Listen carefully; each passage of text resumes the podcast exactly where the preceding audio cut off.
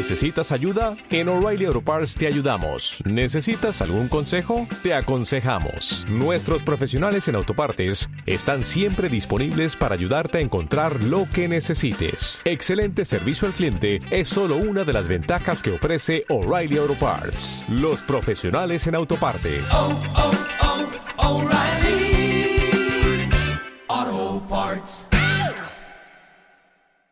Muy bien, ¿qué le parece? Abrimos la Biblia en Gálatas 5, 19, 21. Estamos en horario. Póngase un casco, porque voy a repartir palo a todos lados. Es un modo de ser. Dice Gálatas 5, 19, 21. Y manifiestas son las obras de la carne, que son adulterio, fornicación, inmundicia, disolución, idolatría, hechicerías, enemistades, pleitos, celos, iras, contiendas, disensiones, herejías, envidias, homicidios, borracheras, banqueteos y cosas semejantes a estas, de las cuales os denuncio, como ya os he anunciado, que los que hacen tales cosas no heredarán el reino de Dios. Cerremos los ojos y oremos. Padre, gracias por tu palabra. Queremos no ser oidores olvidadizos, sino queremos oír la Biblia, la palabra, y ponerla por práctica. Háblame a mí, Señor, escudriña mi corazón, ayúdame a entender y a conocer mi propio corazón delante de tu palabra. Bendice a todos mis hermanos y que tu Espíritu Santo tome el control de mi vida. En el nombre de Jesús oramos y decimos amén y amén.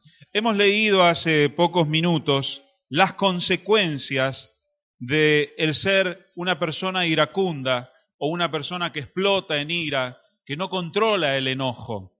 Muchos de los homicidios muchos de los maltratos y muchas de las cosas que vemos diariamente en los noticieros, usted se habrá dado cuenta que son ataques de ira, gente que no se da cuenta en el momento, ataques de celos, madres que han matado a niños.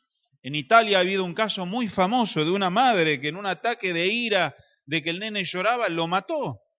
Y no era el primer caso, a medida que van los noticieros reviviendo, van descubriendo que es muy normal a veces que la ira descontrole las personas. En la Biblia, cuando se usa la palabra ira, se usan dos palabras en griego, que una es orgue y la otra es tumos. Cada una de las palabras que los apóstoles han escrito para describir la palabra ira significa pasión y energía, y la otra palabra tumos significa agitado y eh, ebullición. O sea, algo que saltó, desbordó. Y eso es, hermanos, una emoción. No es un demonio, no es culpa de los demás, sino que es una emoción que la tenemos adentro, como puede ser el amor, también puede ser el odio y también puede ser la ira. Solamente que la ira nos va a llevar a cometer cosas que no vamos a ser conscientes. Hubo un caso, quizá a usted le pasó también, lo leía hoy, de un chico que sufría de bulismo, ¿se dice acá? bulismo, ¿no?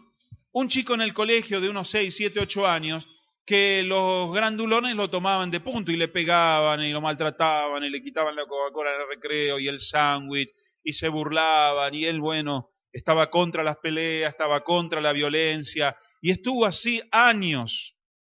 Pero cuenta él que un día en sexto grado, estos grandotes lo seguían burlando, cacheteando, escupiendo, robando cosas, y uno de estos grandulones que se aprovechaba lo tiró y este chico se cayó, se golpeó la cabeza en el recreo y se quedó en el piso un ratito pensando.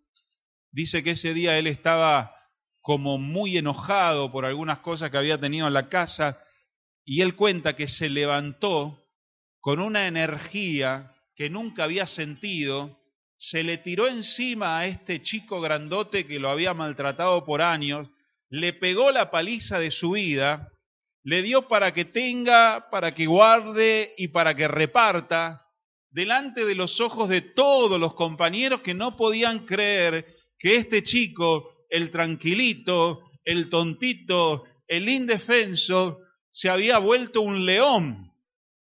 Lo dejó knockout hasta que volvió en sí y se dio cuenta de lo que había hecho.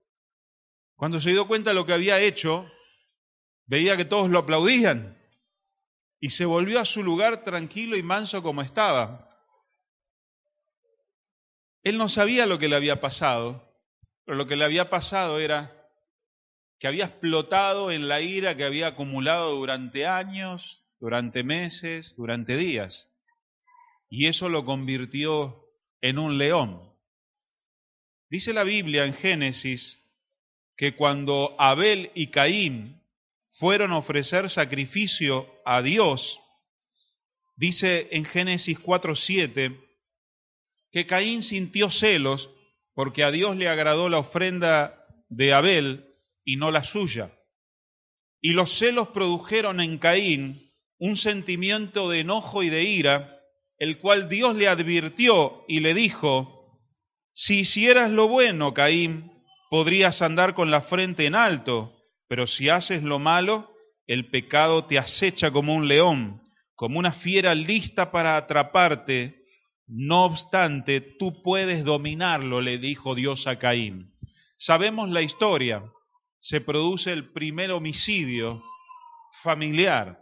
Por primera vez se encuentra Adán, Eva, Abel y Caín delante de la muerte. Eva y Adán nunca habían visto la muerte. Fueron, movieron a su hijo y decían, ¿qué es esto? ¿Qué pasa? La muerte entró a través de la ira.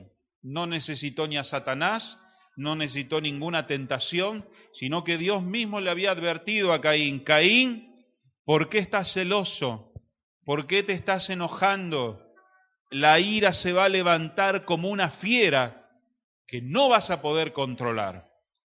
Hermanos, la ira es peligrosísima porque nos toma el control y los ataques de ira también, pero la ira reprimida es casi homicida.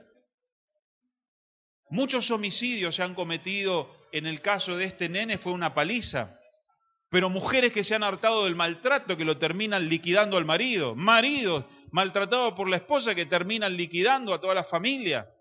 Niños que entran con ametralladoras, vio en los Estados Unidos, y entran a las aulas y matan a todos porque se burlaban de él. En Alemania, en Holanda, pasan todos lados y después han sido ataques de ira. No sé mucho de abogacía, no sé mucho de leyes, pero sé que hay casos que son considerados cuando la persona no era consciente y estaba bajo la influencia de un ataque de ira y de odio. Pero la Biblia dice que la ira está a la par del adulterio, de la fornicación, de la inmundicia sexual, de la idolatría y de la hechicería, que son pecados terribles, pone también la ira, los celos, los pleitos, y después sigue, y los homicidios, y las borracheras, y los banquetes de, de gula y de orgías, y cosas. O sea que la ira es un pecado el cual nosotros no podemos practicar ni dejar que nos domine. Pastor, pero está dentro nuestro. Claro, el adulterio también está dentro nuestro. Y el homicidio también está dentro nuestro. Pero Dios le dijo a Caín, está como una fiera y lo tenés que aprender a dominar. Queridos hermanos, el odio, la ira, los ceros, los tenemos que aprender a controlar por el poder del Espíritu Santo. No podemos seguir comportándonos, reaccionando y hablando como personas que no tienen a Dios en su corazón. Por eso vamos a estar leyendo algunos versículos que nos enseñan también por qué la ira se manifiesta. Vamos a ir a Proverbios 14 y 16. No lo busque, anótelo porque tenemos acá la secretaria que va como un avión ahí. Proverbios 14, 16. El sabio teme y se aparta del mal, mas el insensato se muestra insolente y confiado. El que el fácilmente se enoja hará locuras. El que fácilmente se enoja hará locuras. ¿Y sabe dónde encierran los locos? En el loquero. Una persona que fácilmente se enoja terminará cayendo bajo ataques de ira. terminará insultando, maltratando, haciendo cosas que no se va a poder arrepentir porque ya las hizo. Muchas familias han sido destruidas, muchas personas han sido sometidas. Dice la palabra de Dios que el sabio teme y se aparta del mal, pero el que fácilmente se enoja hará locuras. Proverbios 21, 19. Dice así Proverbios 21, 9, perdón, 9. Mejor es vivir en un rincón del terrado que con una mujer rencillosa en casa espaciosa. Solteros que quieren casarse y casados que quieren ser solteros. Porque la historia es siempre igual. Mejor es vivir en un rincón de la terraza, ahí donde ponen a los perritos en la cucha. Basta, no aguanto más, me han dicho muchos hermanos. No de esta iglesia, de otras iglesias. No la aguanto más. Pastor, llego a mi casa cuando está dormida y me voy al trabajo cuando aún está dormida. Vive gritando, vive enojada, vive de mal humor, vuelan platos voladores, vasos voladores, changletas, ojotas, todo. Agarra palo a los hijos y no sé qué hacer. El perro cobra, vuela por el aire a la pared de la vecina y la vecina me lo devuelve otra vez. Terrible, ¿no? Que las hay, las hay. Pero no en esta iglesia. Espero. ¿Ha conocido alguna vecina rencillosa? Esas que barren a las 5 de la mañana y que te gritan, te pinchan la goma del auto, si haces ruido con el auto, la pelota que juegan los chicos en la calle. ¿eh? Bueno, más allá de los chistes, muchas casas, matrimonios y familias se han destruido por esto. Por mujeres que han pensado que eso era normal, que lo han visto en las madres, lo han visto en los padres, o que quizá por otras situaciones se han vuelto personas enojadizas fácilmente. A veces me duele en el corazón cuando veo criaturitas que ven que la mamá se enoja y, ya están así. Nene, ¿qué pasa? ¿Por qué haces así? Claro, porque en la casa debe cobrar por cualquier cosa el nene. Porque no se controlan. Y varones también, hermanos, varones también. No, no, no es cuestión de, de sexo esto. Es una cuestión del pecado, del corazón. Hay hombres que viven enojados. Hay hombres que viven iracundos, que rompen, que patean, que cuando más ruido hacen se sienten más machos. Veo que parece que el macho tiene que golpear la mesa, qué silencio, no puedo ver el partido. Y los chicos calladitos. Y se piensan que eso es ser hombre. ¿Por qué? Porque quizás lo vieron en la casa pero lo único que hacen es hacer locuras, es dañar y lastimar. Dice la palabra de Dios en Proverbios 21, 19, mejor es morar en tierra desierta que con la mujer resillosa e iracunda. Este es otro versículo. ¿Por qué se piensa que hay tantos beduinos en el desierto? Se fueron rajando, no le aguantaban más las esposas. Vos lo ves ahí con los camellos, los turbantes. ¿Qué hace negro acá? No, déjame que acá estoy bien. Tranquilo, no hay ruido. Ni el camello me grita.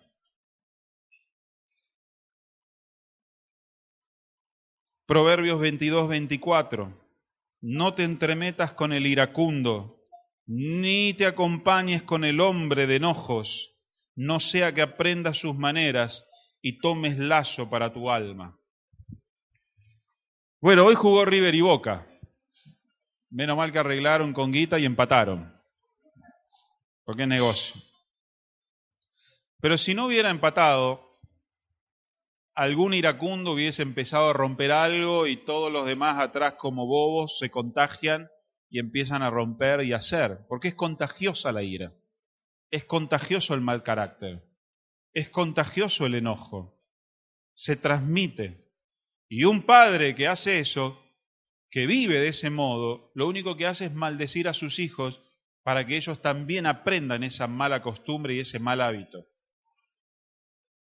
Por eso es algo que destruye, por eso es algo que tenemos que aprender a controlar y que Dios quiere y nos da el poder para controlarlos. Antes le leí los problemas de salud que trae, que ya con eso es como dejar el cigarrillo. Yo dejé el cigarrillo, ¿por qué? Porque trae cáncer. ¿Y la ira? La ira te puede matar de, un infarto, de una trombosis, de un ictus, o ahora se llama el, eso que se quedan ACV. ¿eh? Es peligrosísimo, úlceras, gastritis, problemas de la piel, etcétera, etcétera. Dice la palabra de Dios en Proverbio 25:11. Mire la sabiduría que hay, tiene que hablar mucho de esto. Manzana de oro con figuras de plata es la palabra dicha como conviene. Vos podés decir lo mismo, pero de otro modo, sin enojo y sin ira, y va a producir el efecto sano y puro que produce algo como lo que describimos recién. La Biblia dice, airaos, lo saben ese, ¿eh? Yo me airo, pero no peco. Bueno, después le voy a preguntar a tu señora a ver si en verdad pecas o no pecas. Proverbios C34 dice, porque los celos son el furor del hombre, y no perdonarán el día de la venganza, no aceptará ningún rescate, ni querrá perdonar, aunque multiplique los dones y la guita que le des para que no se vengue. Los celos va acompañado de la ira. Los celos son locura. Han matado por celos. Han explotado. No se puede calmar una persona celosa compulsiva o enfermiza. La Biblia nos enseña que es peligrosísimo caer bajo las cadenas de los celos. No voy a preguntar cuántos son celosos aquí, pero no hablo de celoso del marido o de la esposa, porque cierto celo es siempre santo. Hablo de los celos de amargarse porque otro es mejor, de amargarse porque otro recibe, de amargarse porque a vos no. Y eso se convierte en un enojo y en una ira que se va a manifestar en algo. ¿Cuánto lo conocen a Feder? Feder, el famoso tenista, tranquilito, buenito. Es un loco psicopático de la guerra, dicen. Que cuando pierde entra al hotel, al vestuario y rompe todas patadas. Ya desde los 12, 13 años le agarraban esos ataques cuando perdía. No soportaba que otro ganase, no soportaba que otro llevase la copa. Adelante de todos, mm, cuando entraba dice que es un loco endemoniado. Ahora va a venir a jugar acá en diciembre. ¿Cuántos van a ir? Creo que cuesta 800, 900 pesos la entrada. Sí, Facu, vas a ir. Por fe vas a ir. Y hay gente así famosa, importante, que tiene esos ataques locos, enfermizos, y no hablo de la parte matrimonial, sino que hablo de ese tipo de celos que también enferma. ¿Ha visto a un chico cuando pierde? ¿Ha visto a un chico cuando pierde? Cómo se enojan naturalmente y hasta uno le da gusto decir, mira cómo se chivó este, porque perdió, le hicieron un gol o, o no lo soportan y le agarran un ataque de ira y patean todo y se enojan y rompen todo. Son ataques de ira que ya de chiquitos son peligrosos. Son peligrosos. ¿Por qué? Porque como leía antes, una de las manifestaciones de la ira es provocar daño en el otro o provocar irritación en el otro o problemas en el otro. Es ese que es tranquilito, pero cuando pasas te mete la pata para que te caigas y te des contra la pared. Es aquel que le decís, no me dejes eh, los platos sucios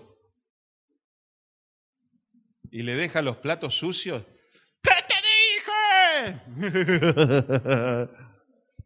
Eso es ira reprimida y disfrutan haciendo enojar al otro. Los jóvenes y adolescentes hacen esto y las mujeres con la tarjeta de crédito también la revientan cuando están enojadas con nosotros. O no te sirven la comida o, le ponen pimiento o sal. ¡Ay! ¿Estaba picante? Son maneras de enojarse. Cuidado. Parezco un psicólogo hoy, ¿no? Pero es que tenemos que ser libres de esto. Porque vamos a hacer mucho daño y nos vamos a hacer daño. Y no vamos a estar caminando como hijos de Dios. Los lunes vamos a jugar al fútbol, los que sabemos jugar, ¿no? Los que no vienen más. Down, down, down.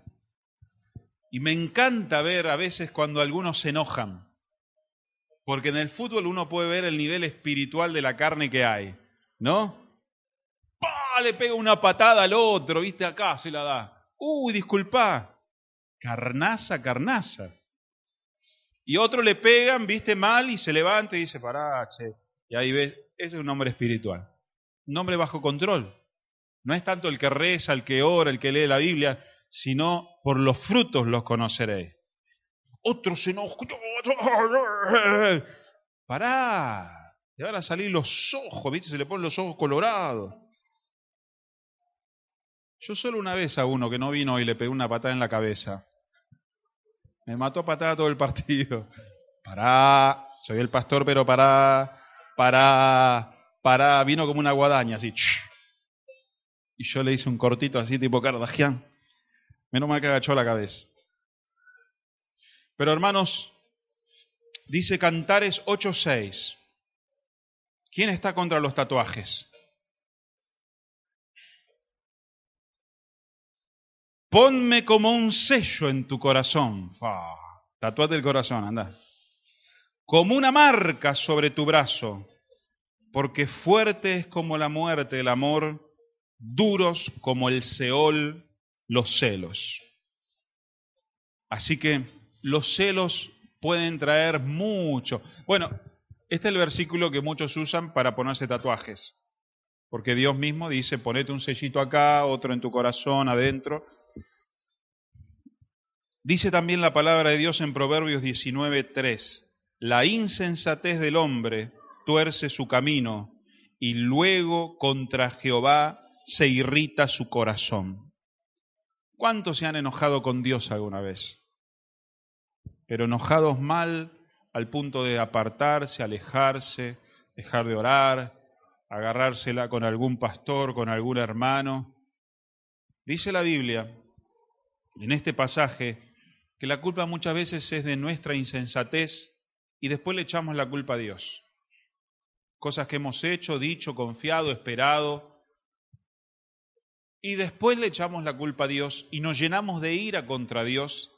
Y eso es difícil, hermanos, porque quien se ira contra Dios se le cierra una puerta.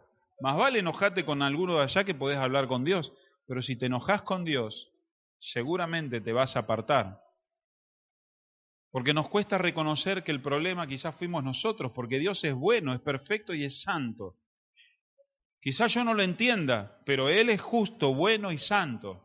Y la voluntad de Dios es perfecta y agradable. ¿Y por qué me pasa esto? No lo sé, pero Dios no se equivoca. Si no, no sería Dios. Y Dios no busca tu mal, porque Dios es amor. Y entonces, fíjate que seguramente ha habido insensatez en tus decisiones. Ha habido algo que vos has sembrado, algo que no entendiste, algo que no hiciste, y no es culpa de Dios. Pero dice que nos llenamos de ira, nos amargamos, y hasta he visto gente enfermarse apartada de Dios. Enfermarse de depresión, enfermarse de amargura, enfermarse del corazón. Proverbios 27:7 El hombre saciado desprecia el panal de miel pero el hambriento toma lo amargo, todo lo amargo es dulce. Lo repito, Proverbios 27, El hombre saciado desprecia el panal de miel, pero el hambriento, todo lo amargo es también dulce. Muchas veces, hermanos, nuestro resentimiento y satisfacción, insatisfacción personal de la vida nos lleva a estar enojado con todo, porque estamos mal nosotros. Nosotros estamos mal con Dios. Algo nos ha pasado. Estamos frustrados con lo que vivimos, con el trabajo, con nuestro matrimonio, con nuestros hijos, y nos los agarramos con quien pase cerca.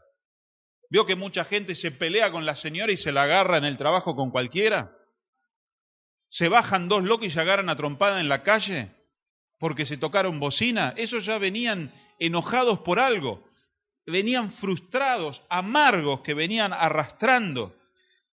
Dice la palabra del Señor en segunda de Timoteo 1:7, porque no nos ha dado Dios espíritu de cobardía, sino de poder, de amor y dominio propio. ¿Lo pusiste ahí? Y templanza, dice. Dominio propio es lo que Dios nos ha dado hoy, hermanos, para vencer la ira. Es el poder de dominar las pasiones que están en mí. Si nosotros pensamos que es imposible controlar el enojo la ira, estás viviendo en el pecado de la carne. No estás viviendo aún como hijo de Dios. No, pero yo oro. Estás controlado por la carne. Y cuando la carne te controla, las obras de la carne traen muerte. Pastor, pero yo solo me enojo porque si no me pasan por arriba. Es que la ira es un pecado. Y el pecado obra consecuencias carnales, consecuencias de muerte. Y entonces no está permitido al Hijo de Dios enojarse. ¿Cuántos me dicen amén? ¿Y cómo hago, pastor? La Biblia dice, airaos, pero no pequéis. ¿Sabe quién se aira? Dios. Jesús se enojó alguna vez y agarró con el látigo a todos. Pero usted no es Dios para enojarse. Porque Dios cuando se enoja, se enoja en justicia y en santidad y sabe dónde enojarse y dónde está el límite. Pero usted va a ser como una fiera que va a agarrar y va a lastimar a quien se le cruce. A no ser que esté lleno, lleno, lleno del Espíritu Santo y pueda enojarse sabiamente, santamente y bendecidamente. ¿Usted es uno de esos? ¿Se puede enojar así en santidad? Seguramente vamos a lastimar. Por eso la Biblia habla de que Dios sí se enoja, Dios sí arde en ira. Pero ¿saben qué arde en ira y en qué se enoja? Contra el pecado. Jesús cuando se enojó dice, el celo de tu casa me consume. Él estaba enojado contra el pecado y agarró el látigo y no tocó a una persona con el látigo. No tocó a uno tiró la mesa de los cambistas, abrió la jaula de los animales, corrió las cosas que era un lugar de oración ahí, lo habían convertido en un lugar de tráfico, una, una saladita habían hecho ahí, una saladita judía. Y usted puede airarse, enojarse, pero contra el pecado. Pastor, entonces no me puedo enojar contra las personas. No, no se puede enojar contra, contra mi enemigo, tampoco. ¿Y entonces cómo hago para vivir? Enójese contra lo que le hizo a la persona, pero no contra la persona. Enójese y sepa hablar y decir, mm, me hiciste daño cuando hiciste esto, pero no decir, sos una basura, sos esto, no te aguanto más, estoy... Todo eso es pecado, porque usted está agrediendo, insultando, faltando respeto a su prójimo, y la Biblia dice que a su prójimo hay que amarlo. ¿Y sabe por qué nos enojamos, hermanos? Porque tenemos un orgullo así de grande. Tenemos un ego así de grande, donde no reina Cristo, sino que reinamos nosotros. Los motivos por los cuales nos enojamos principalmente es porque nos faltan el respeto, porque se burlan de mí, porque no recibo los honores, los premios que querría, por los celos. Es cuando toca mi orgullo. Cuando me enojo porque dice, seguro me lo dice por esto cuando soy mal pensado, cuando digo, ah, no me saludó a propósito y ya me hago la cabeza, eso sabe qué se llama orgullo. Se llama orgullo, se llama el yo. Pero la Biblia dice que mi hombre y que Alfredo ha sido crucificado con Cristo en la cruz del Calvario. Y ya no vivo yo, sino que vive Cristo en mí. Entonces cuando a mí me vayan a ofender, a maltratar, injustamente, justamente o como sea, Alfredo no se ofende. ¿Por qué? Porque Alfredo ya murió. Ahora acá vive Cristo, predica, ama, perdona. A Jesús lo ofendieron, lo insultaban, le decían que era un demonio, le decían que era un borracho, que andaba con prostitutas, le decían de todo. ¿Cómo reaccionaba él? Así tiene que reaccionar usted. Eh, Señor, ¿pero qué me van a pasar todos por arriba? ¿A Jesús lo pasaron por arriba? A Jesús no lo pasaron por arriba. Nadie tomó su vida, Él la dio. Él tenía ángeles a su favor. y sobre todo tenía un corazón grande como el universo, para que a pesar de todo lo que le hicieron, él siguió amando hasta el último momento. Porque si usted se deja tocar por los maltratos, por el enojo, su corazón se va a endurecer y se va a cerrar. Y quiera o no, usted va a empezar a enojarse, a maltratar y a hacer todo lo que hacen con usted. A no ser que diga, yo muchas veces digo, está bien, loco, enojate. Bajate que te rompo la jeta, te dice, ¿no? Cuando vas por la calle, Tito, vos que sos remisero. Imagino a Tito. Con los bigotes de, de Tano peligroso. Yo, tu mamá y tu tío. Mirá si me voy a enredar en la locura de ese. Del hombre iracundo me tengo que alejar. No vaya a ser que me contagie, porque te contagian. Pero qué difícil que es, pastor. ¿No es cierto? Cállate, que te mandas al frente solo. Es difícil, pero es necesario. Nuestra familia es normalmente quien recibe todas las reacciones de nuestros enojos, porque el que se enoja tiene tres maneras de manifestarlo. Una, explotando, otra, tragándoselo, y otra, llevándoselo a Dios. Porque yo me enojo, hay miles de motivos al día para enojarme, y pateo el auto, acelero, meto primera, hago sonar los cambios, le tiro el auto al que va ahí cerca de la Panamericana, va! pobre tipo, me peleé yo con Claudia ahí, andaba. La otra es callarme, pero por dentro estoy enojado por lo que me dijo. Hay muchos de esos. Y es el modo que aprendimos, nuestro temperamento. No nos viene de enojarnos, pero nos lo guardamos. Y ese enojo guardado y reprimido trae mucho dolor, trae mucha enfermedad. Pero la tercera, que es el modo que tenemos que actuar, es ir y decir, Señor, estoy enojado, me siento enojado, estoy a punto de explotar, han sido injustos conmigo, me tratan mal, hablan mal atrás mío, no me valoran, y derramar el corazón delante de Dios. Y en la presencia de Dios y en oración, Dios es como que va tranquilizando las aguas, tranquilizando esa fiera y empezándote a mostrar, Alfredo, a mí también me lo hicieron. Alfredo, no caigas en la trampa, no seas como ellos. Descansa, no vas a sumar nada. La blanda respuesta aplaca la ira. Respondele bien. Pero voy a pasar por tonto. ¿Yo pasé por tonto? La historia sigue hablando de mí. De ellos nadie se acuerda. El mundo fue cambiado por mí. Porque es fácil enojarse, es lo natural. Es fácil, es lo más natural enojarse. O enojarse para adentro, no decir nada. Pero tarde o temprano esa ira reprimida, ese enojo reprimido, nos va a angustiar, nos va a amargar, nos va a traer síntomas, que gastritis, que enfermedad, que reflujo, que presión alta, que presión baja. Es así, está comprobado clínicamente. Por eso la Biblia dice, desechad de vosotros toda ira, todo enojo, toda contienda y toda disensión. Por eso el gran desafío es que vos tengas ese minuto, en base a todos los versículos que hemos leído, decir, no voy a caer en la ira. ¿Sabe por qué muchos no cambiamos y seguimos siendo enojones, seguimos siendo rezongones? ¿Qué otros somos? Iracundos. Los iracundos era un grupo de música, ¿no? Los huancahuá, los...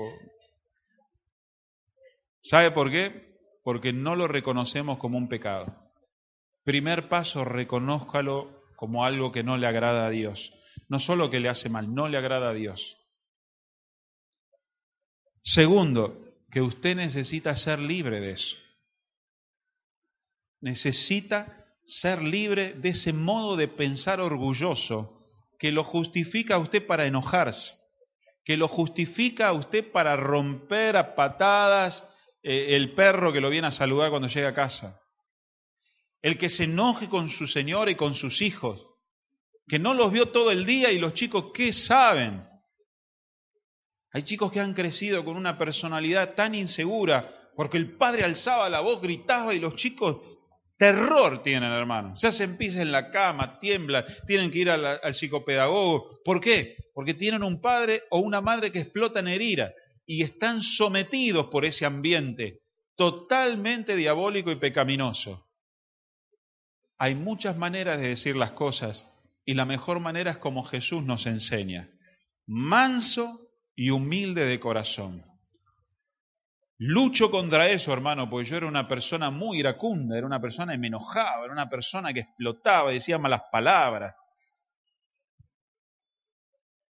Y trato de tener a ese Alfredo ahí abajo. A veces se levanta, ¿no, claro? ¿Eh? Poco, dice. A veces se quiere levantar. ¡Eh! Pero ¿quién soy yo para enojarme? ¿Qué derecho tengo para enojarme? ¿Por qué me voy a enojar? porque me dijeron esto, me hicieron el otro. ¿Me voy a poner a la altura de esa persona que es irrespetuosa, que es enojadiza? Porque te grita el argentino y dice, ¿qué gritas? ¿Qué gritas? Cállate, no me alces la voz. ¿No? Y nariz con nariz. ¿A quién? ¿A quién se lo dijiste? Y el cristiano tendría que decir, está bien, seguí gritando, seguí maltratándome. Es tu problema, no es el mío. Pero cuando yo entro ahí, ahí caigo en la trampa de Satanás, de arruinar mi vida, de arruinar mi comunión con Dios, de arruinar mi salud y de arruinar todo mi entorno. El daño más grande que produce la ira es perder las relaciones con las personas que están cerca nuestro. Porque se lastima, se pierden amigos, se pierden compañeros. ¿Sabe cuánta gente en las iglesias por enojo, por ira, se van, se vienen? Aparte de los divorcios y separaciones, lo primero que daña es eso. Lo segundo que daña, hermanos, es nuestra persona físicamente, pero trae una sensación de soledad, porque nadie quiere estar cerca nuestro, porque somos personas que nos ponemos a gritar y no nos damos cuenta, arruinamos una reunión, reaccionamos mal. Yo tenía amigos que salíamos y todos los sábados era agarrarse a piña, ¿te acuerdas con Fichu? Ahí está mi hermana. Todos los días era agarrarse a piña por él y cobrar por él. Se enojaba, se bajaba del auto a agarrarse a piña con uno porque le miró la novia. Y todos nosotros atrás defenderlo y cobrábamos a veces para guardar, para que tenga. Ah, sí, no salgo más, no fui más. Porque es así, hermanos. Y nos empezamos a sentir solos y quedamos solos. Porque la gente no quiere estar con una persona que siempre está enojada, siempre está rezongando. Mírese al espejo, ¿cómo está su cara?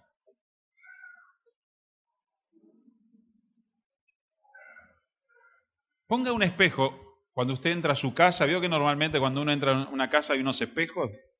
Y mírese un poquito cómo viene.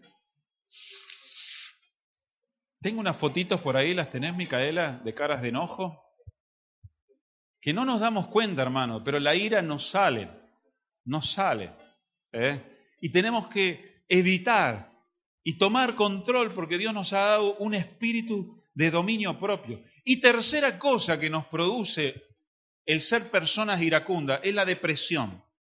Porque luego de sentirnos solos, no tengo amigos, nadie quiere estar conmigo, ¿por qué será? Nadie me ama, en esta iglesia no hay amor, en esta iglesia todos miran la gente así o la gente allá. Empieza a venir una depresión y una angustia porque están solos y porque se, cierra el círculo en uno. Tan linda, ¿no? Mire, otro, hay un nene ahí que tiene una cara, mire, te odio. ¿Sabes cuántas veces escuché nenes decirle a la mamá, te odio? Y así, apretando los dientes. No sé si hay alguna más. ¿No? Reconocerlo como un pecado, reconocerlo como una necesidad y saber que tenemos el poder para ser libre de eso, nos va a hacer personas que actuemos como verdaderos cristianos. ¿Cuántos dicen amén? Vamos a ponernos de pie. Vamos a reconocer esto delante de Dios.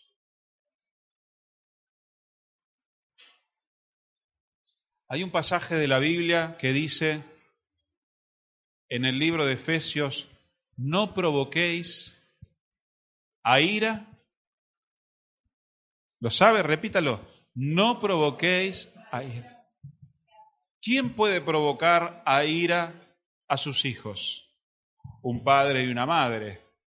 Un padre y una madre que son iracundos provocan a ira también a sus hijos.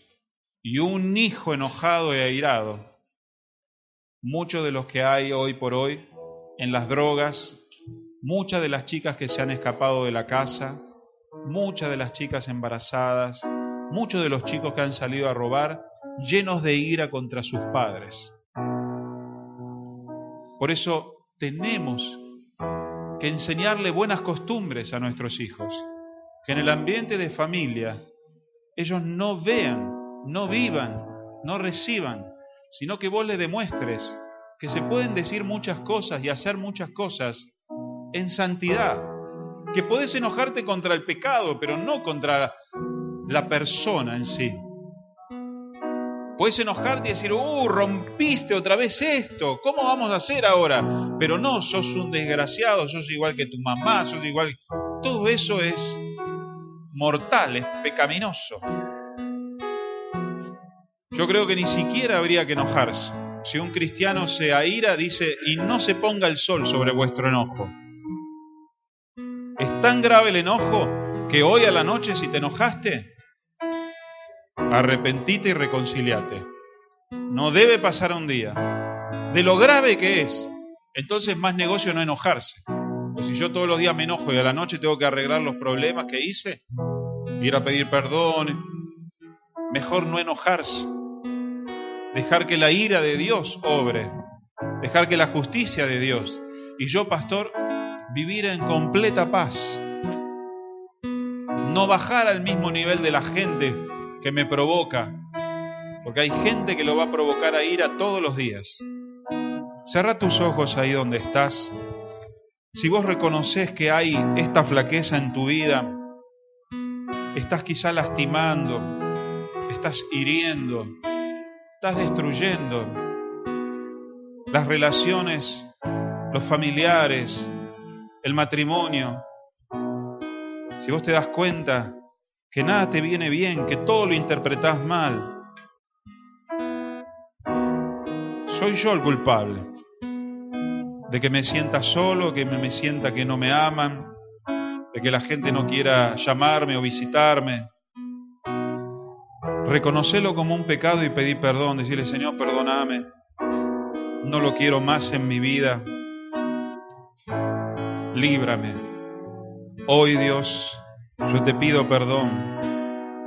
Y pido perdón a mi esposo, a mi esposa, a mis hijos, a mis familiares y amigos,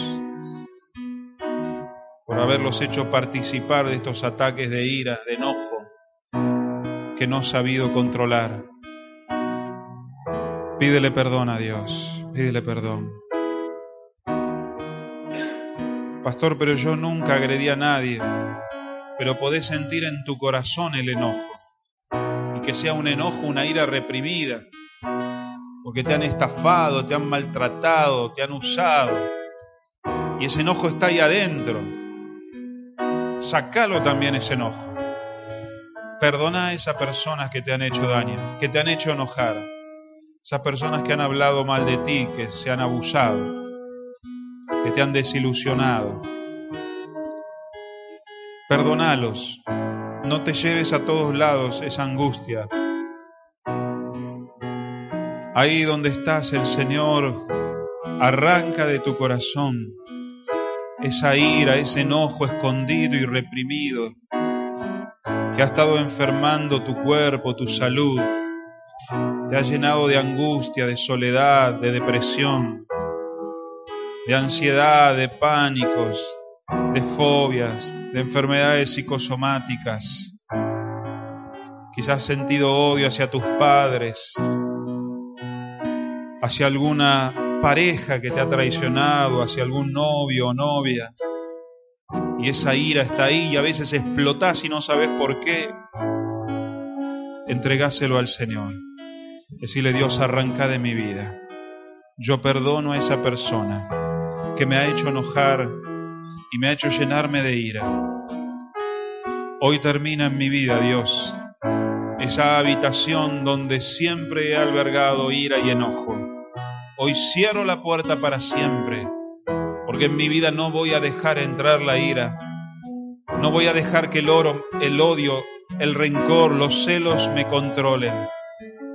Reconocelo en tu vida, hermano. No niegues esa realidad, porque Dios mismo nos habla. Es como un león agazapado que está pronto para destruir y atacar. Quizás estás resentido de la vida que te tocó vivir, de años que has perdido, de dinero que has perdido. Te sientes mal y por eso estás enojado con todo y no sabes por qué. Mira al cielo y date cuenta que Dios te ama. Date cuenta que tienes un Dios, no importa lo que no tienes, mira lo que tienes. Mira la gente que tienes a tu alrededor, los hermanos, la iglesia, la familia. Aún tienes salud. Deja de sufrir por tu pasado, deja de lamentarte por una vida que quizás te hace sentir insatisfecho y satisfecha. Dios tiene una vida bendecida para ti. Empieza a gozarte, empieza a dar gracias a Dios, empieza a glorificar su nombre, a servirlo. Él te ha dado una nueva vida. No hace falta que sigas viviendo la vida vieja, donde te han dejado, abandonado. Señor, gracias Dios, porque hoy cambiamos nuestra tristeza en gozo, Padre. Aleluya, aleluya. Quita todo enojo escondido, reprimido, toda ira, todo celo, porque a otros le va mejor, porque no te eligieron a ti. Quítalo de tu corazón, hermana, quítalo de tu corazón, hermano. Hay poder de sanidad también física sobre estas cosas. Muchas personas van a sentir salud divina a partir de este momento de liberación. Ahora sé libre, sé libre de todo ese enojo y esa ira. Ya lo has reconocido, ahora échalo de tu corazón.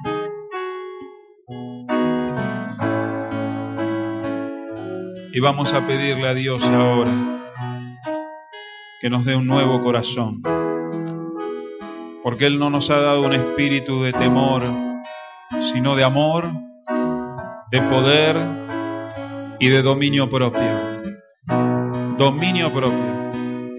Vos vas a ser la persona que querés ser, no que te hacen ser o que te provocan. Quizá tienes aún una persona cerca que no es creyente, estás casado con una persona que no conoce a Dios y que te influencia en su ira, en su enojo, que te maltrata, te piden las cosas mal, te acusan. Dios no nos ha dado un espíritu de temor, sino de amor. Ahí, dile Dios, yo tengo un espíritu de amor para amar a aquellos que me maltratan, que me hacen enojar, de poder y de autocontrol, dominio propio, Señor. No voy a caer en el pecado. No voy a caer en la tentación. Cuando haya cosas que me hacen enojar, voy a mirar al cielo y voy a decir, Dios, tú me estás poniendo a la prueba. Yo sé, vos estás viendo cómo voy a reaccionar. Es Satanás que me quiere hacer enojar y amargarme el día. Es Satanás que me está cargando para que cuando llegue a mi casa me la agarre con alguien de mis seres queridos. Que cuando venga el momento, levante tus ojos y diga, Señor, ¿qué quieres probar en mi vida? ¿Qué me estás queriendo enseñar? Tú sabes que yo soy muy puntual. Esta persona hace una hora que no viene y me estoy enojando. Pero yo esto lo voy a tomar como para ti, Dios, que tú estás probando mi paciencia, que tú estás probando mi humildad, que tú estás probando mi actitud y mi temperamento. No voy a reaccionar, no me voy a enojar, no me voy a llenar de amargura y de angustia. Voy a seguir tus pasos, Señor. Venid a mí todos los que estáis trabajados y cargados, que yo los voy a hacer descansar. Aprended de mí que soy manso y humilde de corazón, y hallaréis descanso para vuestras almas, porque mi yugo es fácil y ligera es mi carga. Enséñanos a ser humildes, Señor. Enséñanos a ser mansos. Para tener para ser mansos, Dios, para tener templanza, para tener paz con los, nuestros seres queridos, para no transferir todos los problemas del trabajo a mi hogar, todos los problemas de la calle a mi hogar, para poder hacer de mi casa un lugar, Dios, de paz y de comunión. Líbranos, Señor, líbranos de las cadenas del enojo, de la ira y de los celos. Recibe ahora ese espíritu de amor y de poder y de dominio propio. Déjalo que controle tu vida. Siéntalo en el trono de tu corazón y que la próxima vez que venga el deseo de actuar con enojo y con ira, tú digas no, no vivo más yo. Cristo vive en mí. ¿Qué haría Jesús en esta circunstancia? Eso voy a hacer yo. He muerto a las pasiones de la carne. He sido crucificado con Cristo para que Él viva en mí y no yo. Señor, vísteme de santidad, vísteme de dulzura, vísteme de respeto, de amor, de misericordia y de bondad. Ahí levanta tus manos y dile, cambia mi corazón, cambia estos años que tengo por vivir, cambia mi carácter, cambia mi temperamento, haz un milagro. Yo decido hoy ser una persona pacífica, ser una persona, Padre, que sepa callar, que deje de discutir, de pelear, de enojarse por cualquier cosa.